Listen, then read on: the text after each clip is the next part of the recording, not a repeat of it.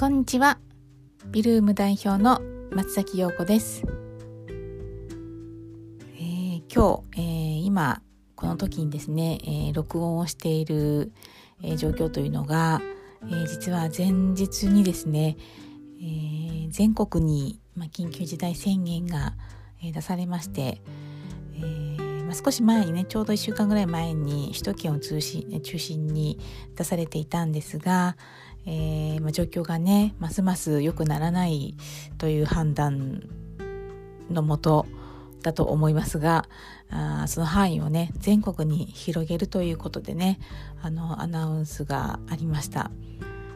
えー、このポッドキャストでも、ま、2月ぐらいからですねこの新型コロナウイルスに関する、えー、こともねそれからまブログでももちろんメルマガでも、あのー、いろんな折に触れて、お話をさせていただいてるんですが、えー、まさかねその発症がニュースで報道されていた当時ここまで大きなことになるというのはねきっと誰も想像していなかっただろうしこう今まで経験したことのないこの休校措置であったりとかえー、世の中の動きというのがね本当にあの時々ちょっと怖いと思うこともねたくさんあります。で特にね、まあ、首都圏にお住まいの方とかはあのー、まあ、少し前にねちょっと、あのー、生徒さんとも話、えー、LINE でねトークさせてもらって、まあ、あの外に出るのが恐怖というね言葉を聞いたこともあってああそれは本当に今大変なことが起きてるんだなっていうのを、まあ、実感したりしました。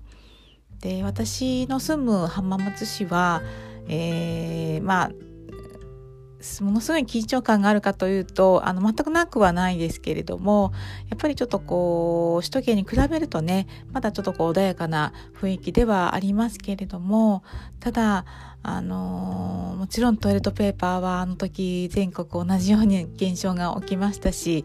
あのマスクはもうどこ行っても売ってないしあの除菌関係のね商品も全く見ることもなくえー、やっぱりあの本当に身近にだんだん迫ってくるのかなっていう恐怖は、えー、私も感じています。で今日はですね、まあ、そんな中ですねあのお家で過ごされてる方もたくさんいらっしゃると思うんですね。でそんな方に向けて、えーと少しマインドのお話をねさせていただこうかなって思っています。あのー、まあ、家の片付けというとねやっぱこうどんな収納用品を使おうとかね、えー、どんな収納の仕組みを作ろうっていう風にね、あのー、どうしてもビジュアル的なところにね、あの意識が向きがちではありますが、まあ、そこもねとても大事な部分ではあるんですけれども、あの実はねこの片付けに取り組む前のマインドをしっかりと固めるというのがねあのとても大事になってきます。で多分皆さんこのポッドキャストをあの聞いていただいている方というのは1回2回もっとかもしれないですけれど、まあ、家の片付けにトライしてみるんだけれども、えー、なかなか思うようにいかなくて、えー、ちょっとね行き詰まってしまっているとかあのリバウンドを繰り返しているとかこういろんなね、あのー、壁にぶち当たったことがある方もねたくさんいらっしゃるかなと思うんですね。もう私も過去もちろん同じようになかなかお家片付かなくてね辛い時期を過ごしたこともありました。でそんな中、えー、まあ、片付けがねどうしてこう、まあ、大変だったり辛かったりするのかというとやっぱそこにね必ず必要なねあの決断をしなければいけないという場面がね訪れてくるんですね。でこの物事を決断するっていうのはもちろん家のお片付けだけではなくて、えー、人生の中でのね決断する場面というのはいくつもありますよね。で小さな決断っていうのは本当に日々毎日必ずどこかしらで、まあ、起こっているわけですよね。例えば、まあ、今日の夕飯は何を作ろうとかねあの買い物をさえする時に決断とかねあのそういったこともあると思います。とりわけこの家の片付けで必要になってくるこの決断というのはあのとてもね実はあの辛い場面がね多かったりするんですね。物を、えー、いるそれからいらないと、えー、分けていく段階で、えー、まあ、捨てなければいけないものというのがね必ずあるわけですよね。でその時にやっぱどうしても物を選んでいる時に、えー、要不要を、えー、分ける、えー、選別をする厳選をするという、えー、そして捨てるという辛い選択をしなければいけない、それを決断するというのは、えー、本当にその自分の中でのしっかりとあの必要なものを残すというところを、えー、分かっていなければどうしてもそこに不安がよぎったり、えー、恐れがあったりするわけですよね。でその決断するのがとても怖いと思う時は、えー、どうしたらいいのかというところもねちょっと今日お話ししようと思うんですけど、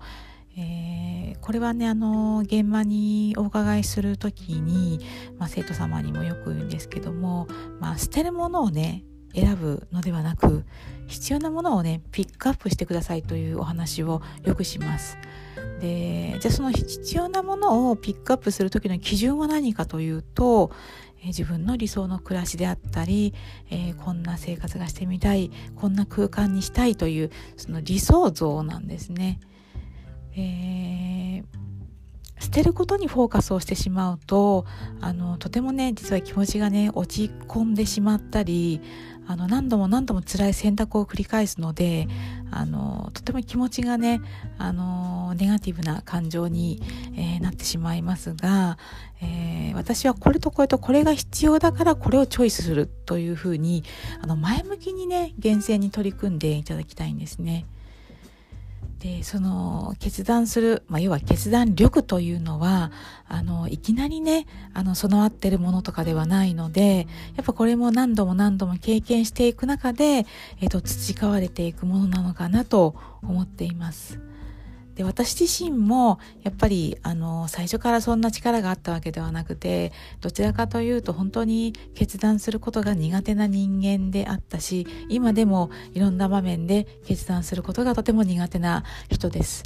だけどその家の片付けを進めていく段階であの少しずつその決断する勇気を持てるようになってきたかなとは思っています。えー、そう本当にねその決断するっていうのはその未知の世界に飛び込むのとちょっと似たような感覚があってあのどうしても恐れが出てしまったり怖いという感情がねそこに湧いてきてしまうんだけれどもでも今までと同じ思考であったり同じ決断力であるとやっぱ目の前の景色って変わらないと思うんですよね。新しい、えーえー、景色新しい未来にえー、飛び込もうと思った時はやっぱり違うことにチャレンジをしなければ違う思考で取り組まなければ多分それは手に入らないとあの思うんですよね。でまあ私のお仕事はお家の片付けなのでどうしても訪問がメインにはなってきますが、えー、ご依頼をねいただく方っていうのは実はその決断をするという壁をね一個大きく乗り越えていただいているんですね。えー、まあ会ったこともないに人にですね自分のプライベートスペースをさらけ出すというのはね本当に勇気のいることだと思うんですだけどそれをやらなければ今自分の目の前の景色は変わらないと自分の中で自覚をしそして勇気を持ってご依頼をいただくわけですよね。なので本当にこの最初のねご依頼いただいた後のメッセージこちらからのメールとかでは、まあ、今回の勇気のご決断がねあの明るい未来につながることを願っていますということであの言葉を添えてですねあの精一杯のあのお片付けをねさせていただきたいということでいつもお声かけをさせていただいています。えー、なんで家の片付けに、まあ、取り組もうと思ったらもうこの決断する作業というのは絶対に切り離せないことなんですよ。だからその決断する時に恐れないために、えー、それを恐怖と感じないためにはどうしたらいいかというともう捨てるものを一生懸命探す片付けではなく、えー、自分が必要なものをピックアップするもうこれがあれば私は、えー、暮らしは問題ない、えー、人生においてこれとこれとこれがあれば大丈夫というその安心感を持って厳選に取り組んでいただきたいんですね。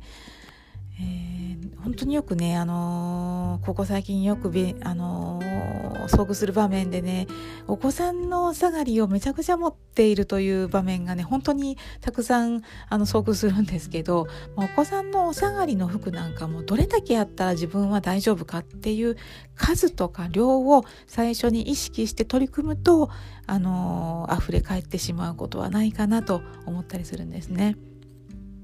なのでその決断をする時の、えー、必要な、まあ、自分の中での絶対のあの理想の暮らしそれから理想の人生っていうのを、まあ、しっかりと思い描いて、えー、家のお片付けにトライしてみていただきたいなと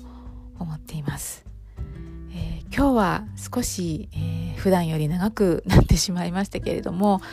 えー、今ねちょっとコロナのことでね気持ちがこうあの落ち着かないそれからあの心配だっていうねそういうちょっとこう不安定なね時期ではありますが、まあ、こんな時だからこそ時間が持てないという方もねあ時間があるという方もねたくさんいらっしゃると思うんですよね。今この時間をねどう生かすかというのが、まあ、今後コロナのねあの感染が落ち着いた時の、えー、暮らしとか人生においてねあの多少なりともあの影響してくるかなと思うので是非、えー、